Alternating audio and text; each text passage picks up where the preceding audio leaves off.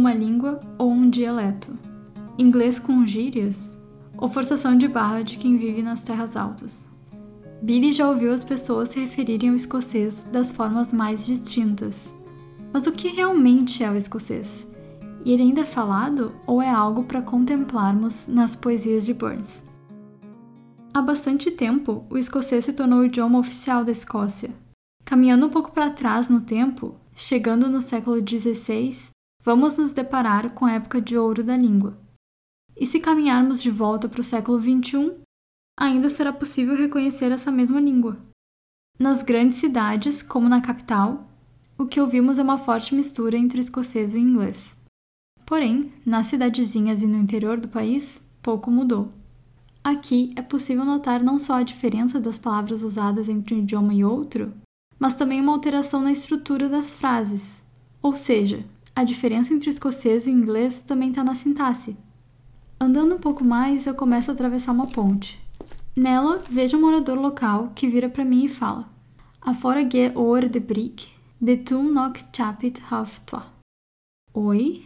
Apenas com meu conhecimento de inglês, eu não consigo entender tudo o que ele falou. Então peço para ele repetir agora em inglês. Before I went over the bridge, the town clock struck half past two. Ou seja, ele estava me contando que antes dele subir na ponte, o relógio da cidade bateu duas e meia. Não só praticamente todas as palavras da frase em escocês e em inglês foram diferentes, há também alterações na organização dessas palavras na frase.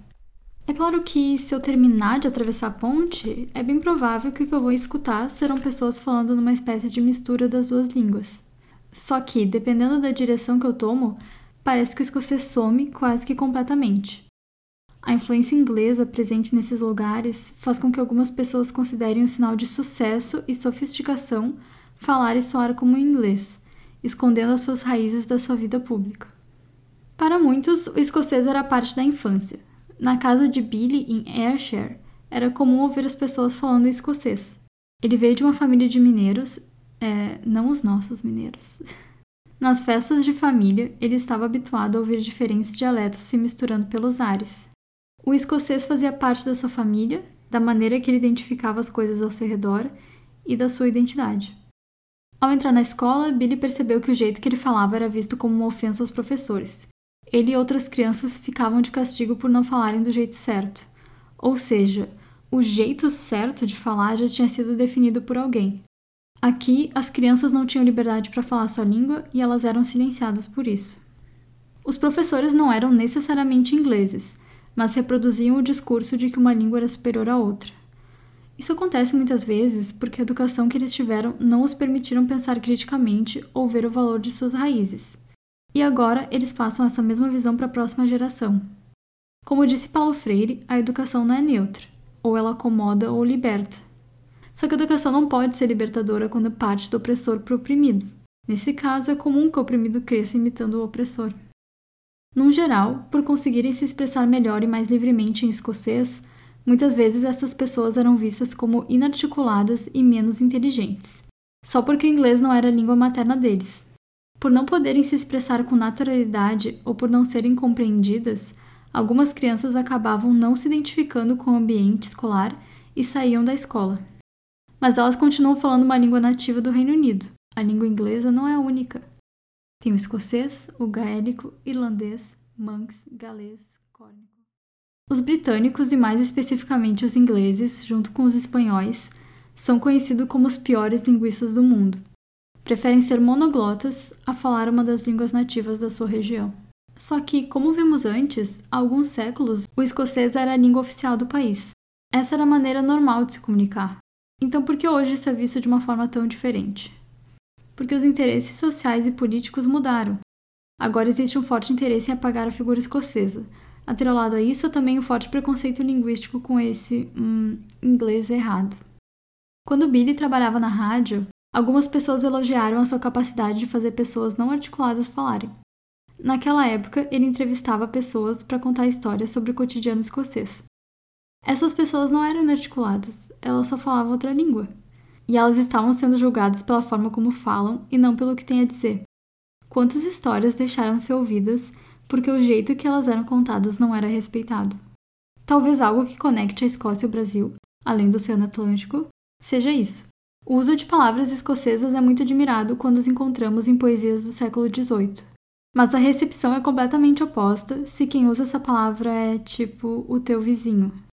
Em seu livro Preconceito Linguístico, o autor Marcos Bagno retrata um fenômeno parecido que acontece no português. Palavras como pranta e inglês, que hoje são vistas de forma inferior, antigamente eram usadas por poetas consagrados como Luís de Camões. Seria ele inarticulado e menos inteligente? Voltando para a Europa e nos deslocando para o norte da Inglaterra, podemos observar outro fenômeno. Aqui, quanto mais próximos da fronteira, mais os ingleses tentam falar o inglês correto. Se nos afastarmos um pouquinho só, em direção ao sul, já começamos a perceber que as pessoas nessa região falam bem mais parecido com os escoceses. Isso acontece possivelmente porque na borda as pessoas estão buscando se diferenciar deles. Já nas regiões mais afastadas, as pessoas estão simplesmente falando o seu dialeto local, sem associações pejorativas.